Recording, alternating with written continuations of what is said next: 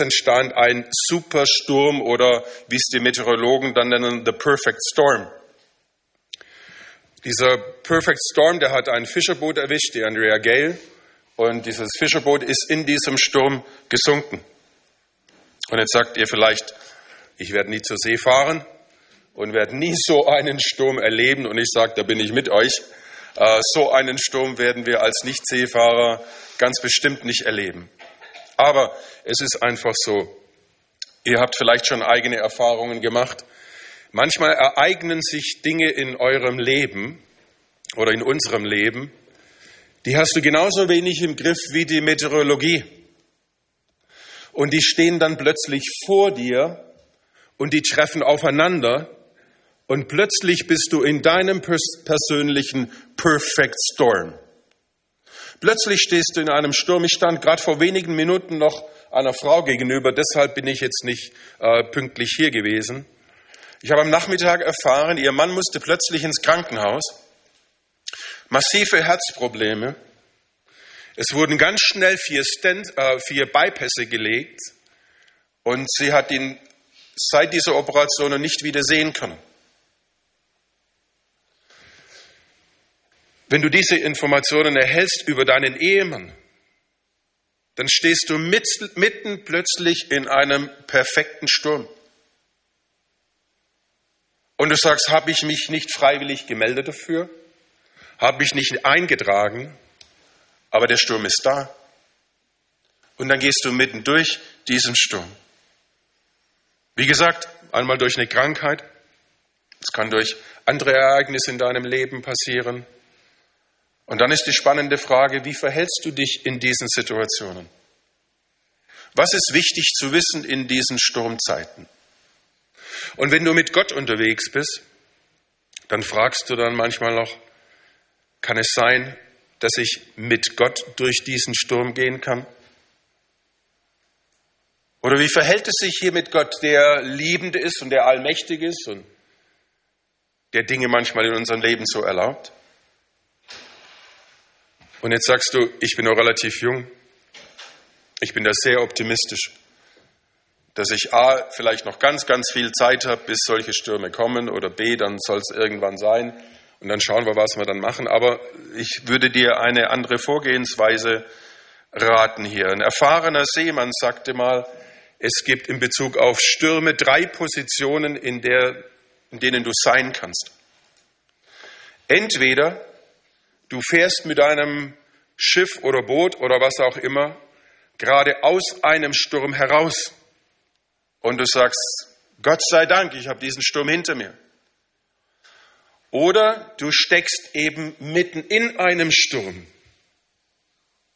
Und wenn nicht aus dem Sturm raus und wenn nicht mitten im Sturm drin, sagt er, ist die dritte Position, wo du sein kannst, du bist vor einem Sturm. Das heißt, es gibt nur die drei Positionen für uns. Das ist kein Pessimismus, das ist Realismus. Du bist entweder vor einem Sturm, mitten in einem Sturm oder du gehst aus einem Sturm heraus.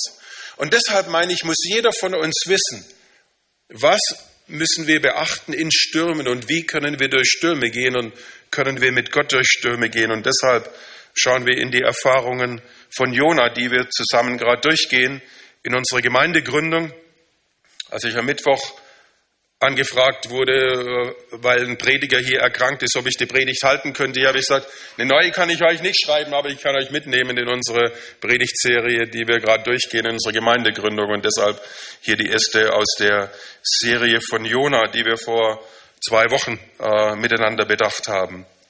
Jona wird uns in der Bibel vorgestellt als einer der kleinen Propheten und im ersten Kapitel, das sehen wir dann in den ersten drei Versen, wie ein Sturm in Jonas Leben aufzieht. Äh, wir haben vorher den Text schon gelesen. Ich lese noch einmal in Auszügen. Gott redet zu Jona und sagt zu ihm in Vers 2, mache dich auf und begib dich nach der großen Stadt Ninive und kündige ihr an, dass ihr Böses tun vor mich gekommen ist. Aber Jona, so der Text weiter, machte sich auf den Weg, um aus dem Angesicht des Herrn hinweg nach Taschisch zu fliehen.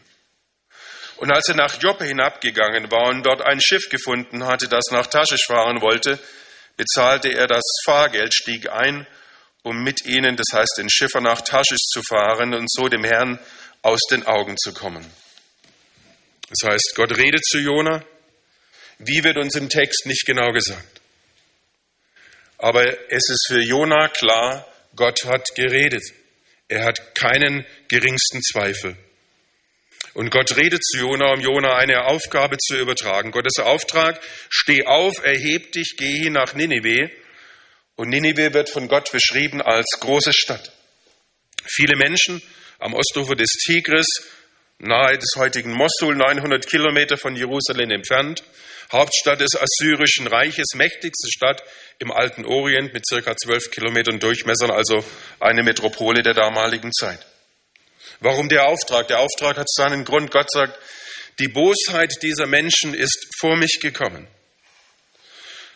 Gott ist da und Gott sieht, er sieht diese Bosheit der Menschen und Gottes Aufforderung an Jona, steh auf, Jona, und geh nach Nineveh, geh hin zu diesen Menschen, die so entsprechend leben. Und Jona hört Gott und Jona steht auf und Jona geht in eine ganz andere Richtung.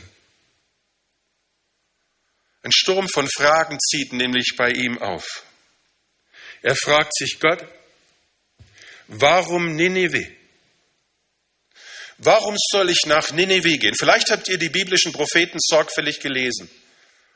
Und ihr habt festgestellt, alle biblischen Propheten haben einen Schwerpunkt in der Orientierung. Zu wem reden sie? Sie reden zum Volk Israel. Mit Ausnahme unseres Propheten Jona. Hier steht ein anderes Volk im Mittelpunkt, die Assyrer. Eine mächtige, gut entwickelte Zivilisation, aber bekannt für ihre absolute Grausamkeit in ihrer Eroberungszügen und in ihrem Umgang mit Menschen. Jona sagt sich, warum nicht einfach weglaufen? Jona ist natürlich klar, dass er letztendlich nicht von Gott weglaufen kann. Aber er weiß, er kann von einem Ort weglaufen, an dem Gott immer wieder zu ihm gesprochen hat. Er kann den Tempel verlassen. Er kann möglichst viel Raum bringen zwischen dem Ort, wo Gott immer wieder zu ihm geredet hat, und dem Platz, wo er sich aufhält. Warum nach Taschisch? Die phönizische Stadt in Südspanien, der westlichste Platz in der Mittelmeerwelt, einfach der Platz, wo Jona am weitesten weg ist in der damaligen Welt vom Reden Gottes. Warum also weglaufen? Mehr als ein einfacher Ungehorsam, denn sein Weglaufen zeigt einen Fragensturm in seinem Inneren. Er sagt sich, Gott, ich habe begriffen, du bist ein gerechter Gott, ein heiliger Gott. Und wenn ich die Menschen dort anschaue in Nineveh, denkt sich Jona, muss ich sagen, sie in gerechter Weise haben sie das Verderben verdient, das Auslöschen. Er sagt sich, es gibt keine böseren Menschen. Warum soll ich dorthin gehen? In Kapitel 4 und Vers 2 lesen wir dann, dass Jonah zu Gott betet und sagt, ach Herr, habe ich das nicht schon gesagt, als ich noch daheim war? Eben darum wollte ich nicht wollte ich ja nach Tarschisch fliehen, denn ich wusste, dass du ein gnädiger und barmherziger Gott bist, langmütig und reich an Huld und dass deine Drohungen dich reuen. Später sagt er, ich bin nicht gegangen, weil ich wusste, du drohst, aber du bist ein gnädiger und barmherziger Gott. Warum soll ich hingehen, vielleicht mein Leben riskieren bei diesen grausamen Menschen? Und du bist dann ein Gott der Gnade? Der aber eigentlich immer wieder sein Gericht gerecht ausübt. Und so sehen wir in Jonas Innern ein Riesendurcheinander. Und diese Fragen, die bringen ihn so durcheinander, dass er sagt, ich gehe erstmal weg vom Reden Gottes, dass Gott nicht noch weiterredet. Jonas steht also auf und flieht. Und ich denke, in unserer Gesellschaft ist es so, dass auch immer noch Gottes Reden gilt, dass Gottes großer Auftrag ist, Menschen einzuladen zu ihm, zu einem Leben mit ihm, Eine Abkehr vom Bösen, weil nur die Hinwendung zu ihm eine Lösung des Bösen wirklich schafft. Eine Umkehr, eine Lebensveränderung, Vergebung der Schuld in Anspruch nehmen, wie es am Dienst von Jesus zu sehen ist, wie es Jesus immer wieder gepredigt und Menschen eingeladen hat. Kommt, folgt mir nach. Lasst euch eure Schuld vergeben. Bringt euer Leben in Ordnung und gebt eurem Leben eine andere Ausrichtung und Orientierung durch meine Nachfolge. Aber wie reagieren wir Menschen auf dieses Angebot der Gnade? Wir fliehen, weil wir ein selbstbestimmtes Leben führen möchten, nicht beeinflusst von irgendeiner Gottheit, von irgendeinem redenden Gott, der sich in unser Leben einmischt. Wir rennen weg von Gottes gnädigem Reden. Wir fliehen vielleicht in eine Kultur der Säkularität, hoffen unser Leben so voll zu machen mit verschiedenen Aufgaben und Dingen, dass wir Gottes Reden vergessen können, dass wir Gottes Reden überhören. Und wenn wir zu den Nachfolgern von Jesus gehören, dann rennen wir manchmal weg von diesem Auftrag, den er uns gibt. Menschen die gute Nachricht weiterzugeben, das Evangelium nahezulegen. Wir rennen vielleicht nicht physisch weg, aber wir sagen, ich habe keine Energie für diese Aufgabe. Ich habe keine Kraft, ich habe keine Zeit, ich habe keine, was weiß ich nicht. Und so laufen wir weg von Gottes großem Auftrag oder von Gottes Reden. Und in Jonas Leben ist es so, dass dieses Verhalten von ihm einen Sturm hervorruft und es nicht lange dauert, dass Jonas sich in einem Sturm findet und einen Sturm tobt. Ein Sturm vergleichbar vielleicht, wie ihr ihn vorher in diesem Videoclip kurz gesehen habt. Und wie in einem Film mit verschiedenen Schnittsequenzen blendet nun der Erzähler der, äh, des Jona-Buches immer wieder diese Erfahrungen ein und zunächst einmal in Vers 4 die Bemerkung, da ließ der Herr einen starken Wind auf das Meer hinabfahren so dass sich ein gewaltiges Unwetter auf dem Meer erhob und das Schiff zu scheitern drohte. Und wir haben vorher bedacht, Jona geht weg vom, vom Redeort Gottes in diesem Tempel und er meint, er hat jetzt viel, viel Platz geschaffen zwischen Gott und sich, sodass Gott ihn in Ruhe lässt. Aber er muss feststellen, dass Gott ihm nachgeht und dass Gott in seinem Leben anklopft und sagt, hey Jona, hier bin ich, ich habe geredet. Vergiss mich nicht, ich bin der allmächtige Gott, der gesprochen hat. Und weil Jona es mit dem allmächtigen Gott zu tun hat, da, da kommt nicht irgendeine E-Mail oder eine Nachricht oder irgendwas, da kommt eben ein Supersturm. Weil es für Gott kein Problem ist, Aufmerksamkeit von Jona zu fordern durch einen Supersturm. Jona schickt, äh, Gott schickt diesen Sturm in Jonas Leben, weil dieser Bote ihm wichtig ist. Weil er sagt, ich habe zu meinem Boten gesprochen. Und mein Bote hat mich ignoriert, aber ich bin noch nicht fertig mit meinem Boten. Gott lässt sich nicht so schnell abschütteln. Und so nimmt Gott diesen Sturm und schüttelt Jona quasi durch und sagt, Jona, hör her, ich will deine Aufmerksamkeit weil du bist mir wichtig und ich will, dass Menschen, die mit mir leben, in Beziehung zu mir leben, hören und das tun, was ich sage. Und wenn du Bote nicht hörst, bist du mir Bote so wichtig, dass ich auch einen Sturm hernehme, um deine Aufmerksamkeit zu erreichen. Und dann blendet dies, der Jona-Bericht uns in den folgenden Zeilen aber in einem Umschnitt um. Und jetzt sehen wir nicht Jona im Mittelpunkt, den nächsten Szenen, sondern jetzt kommen diese Seeleute in den Blick und der Kapitän. Und wenn du das Buch liest, dann stellst du fest, die Beschreibung ist so lebendig, als fliegen dir selber dann Wind und Wellen um die Ohren. Und wir sehen die Männer im Text beschrieben, wie sie zu ihren Göttern rufen, wie sie Ladung über Bord werfen, was für Frachtschiffer eigentlich ein massiver Eingriff ist, zu sagen, wir werfen das über Bord, wofür wir eigentlich bezahlt werden. Aber die Männer um den Kapitän, die werden von diesem Sturm vollkommen überrascht. Musst du dir vorstellen, du gehst ganz normal deinem Tagesgeschäft nach als Seemann und plötzlich keine Wetterprognosen, irgendwas in der Richtung Richtung Sturm, stehst du mitten in einem massiven Sturm, der deine ganze Existenz in Frage stellt. Es ist eine Sache, wenn Jona Gott davonrennt und vielleicht damit rechnen muss, dass Gott anklopft in seinem Leben durch einen Sturm. Aber hier stehen die Seeleute, die mit der ganzen Nummer null und nichts zu tun haben und die finden sich plötzlich als Unbeteiligte mitten in diesem Sturm. Und dann erfolgt wieder der Szenenwechsel, der Umschnitt und der Fokus fällt wieder auf Jona.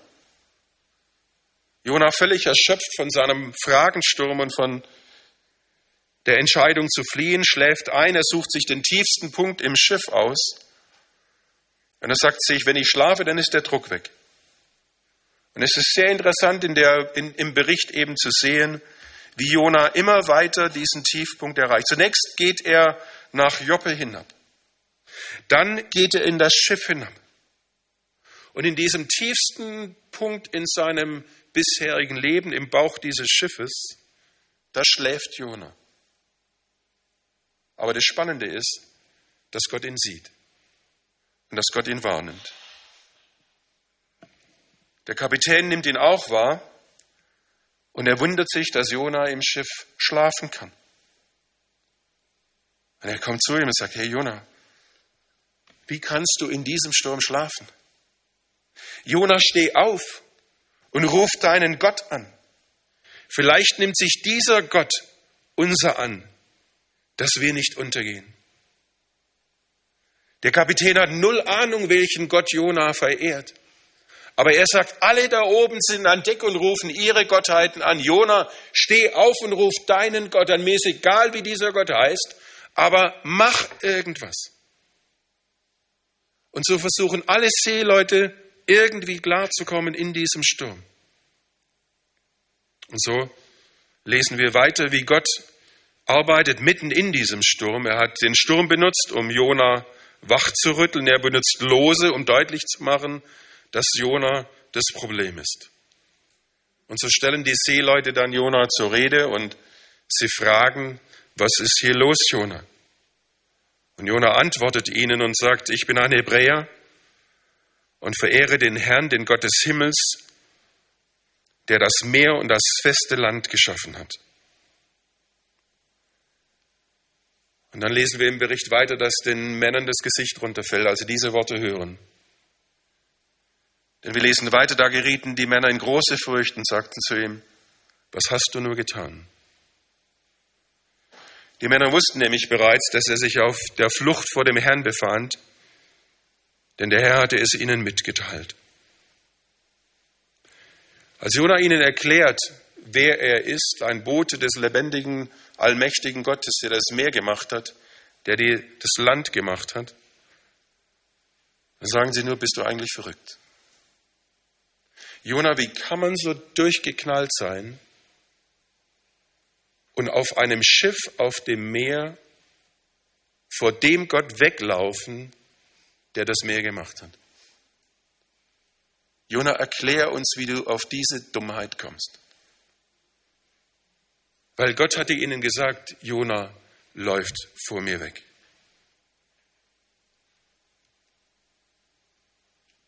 Und dann ist die spannende Frage, was nun? Jona ist die Ursache des Problems. Das Meer wird rauer und rauer. Und für Jona wäre es doch ein einfaches gewesen. Er kennt doch den gnädigen und barmherzigen Gott. Zu Gott zu sagen, Gott, ich bin am falschen Platz. Bin vor dir weggelaufen. Bring mich irgendwie zurück. Und ich stelle mich dieser Aufgabe. Aber wir lesen nichts davon. Stattdessen sagt Jona, ich sterbe lieber im Meer,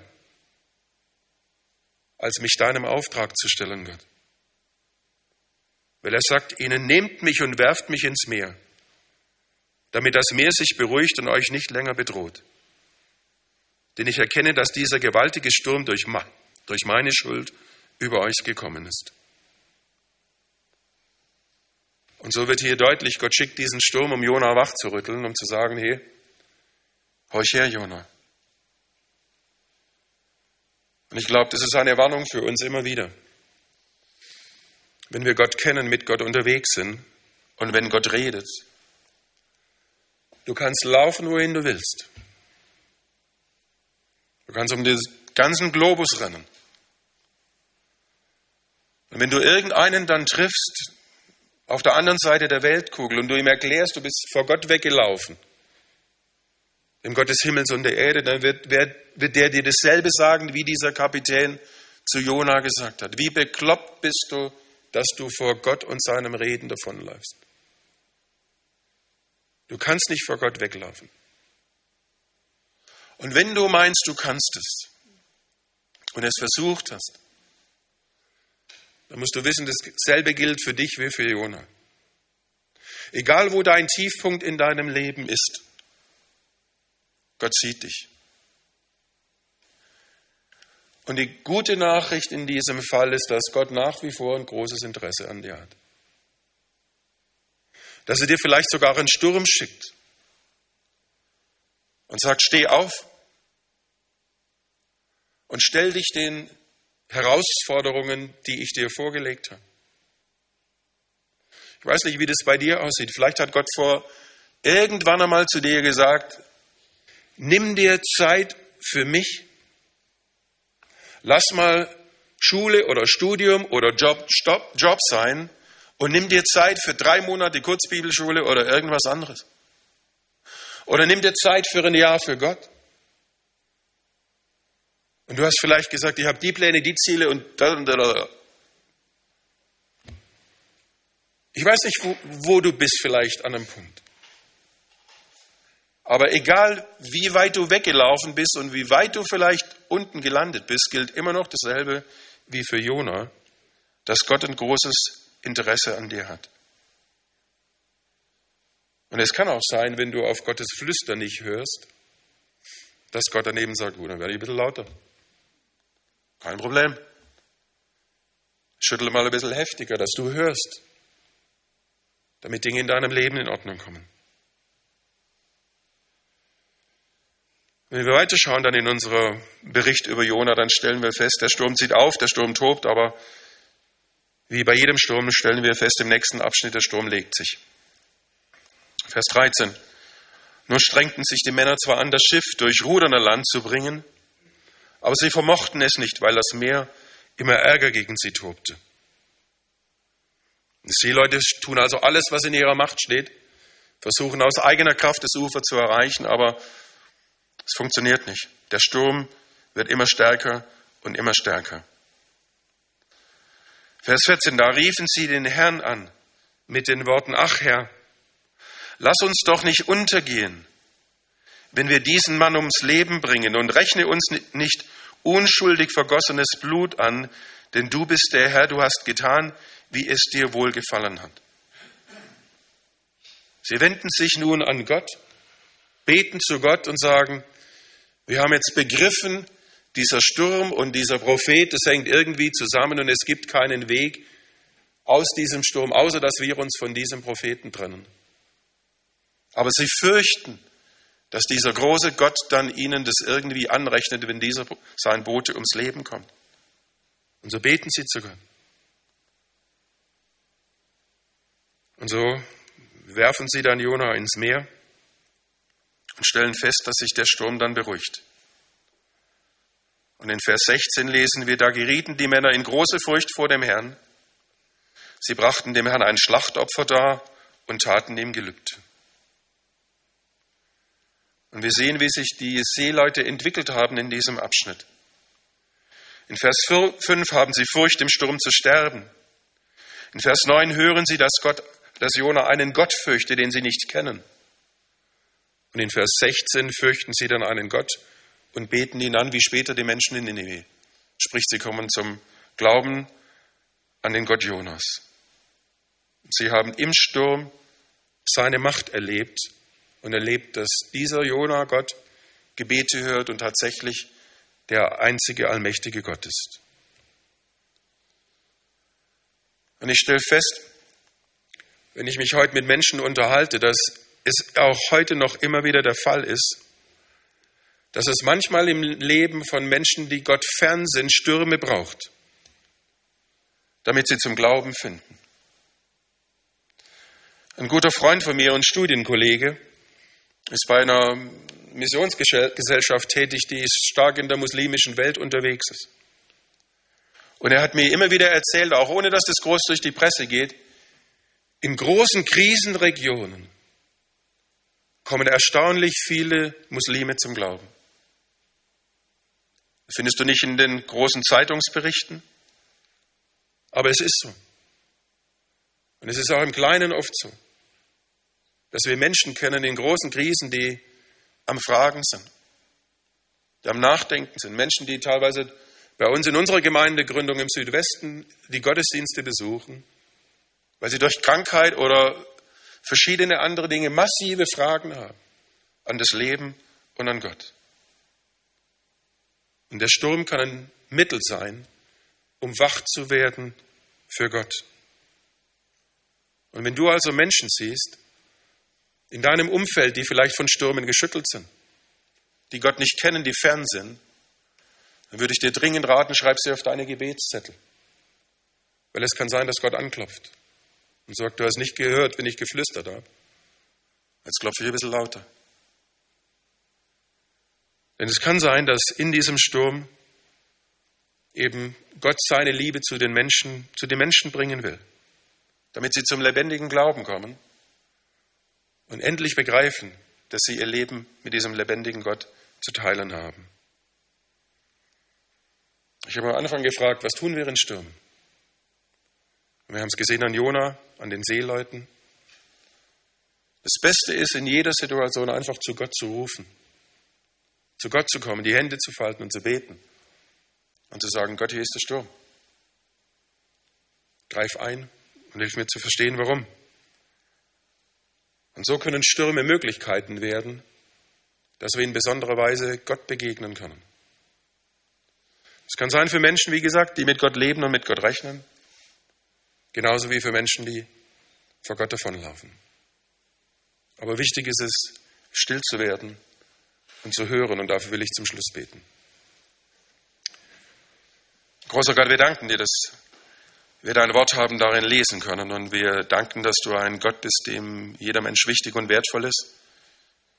Danken, dass wir die sehen können am Leben von Jona. Dass dir dieser Mann nicht gleichgültig war, als er vor dir geflohen ist und weggelaufen ist, sondern dass du ihm nachgegangen bist, ihn wachgerüttelt hast danken, dass wir die sehen können an den Seeleuten, die unbeteiligt in diesem Sturm gelandet sind, dass sie in diesem Sturm dir begegnet sind. Und so möchten wir bitten für unser Leben, dass du uns hilfst, in Stürmen richtig zu leben, mit Menschen richtig umzugehen, die in Stürmen gelandet sind, sodass zum Schluss immer gelten kann, dass wir in Stürmen dir begegnen können. Amen.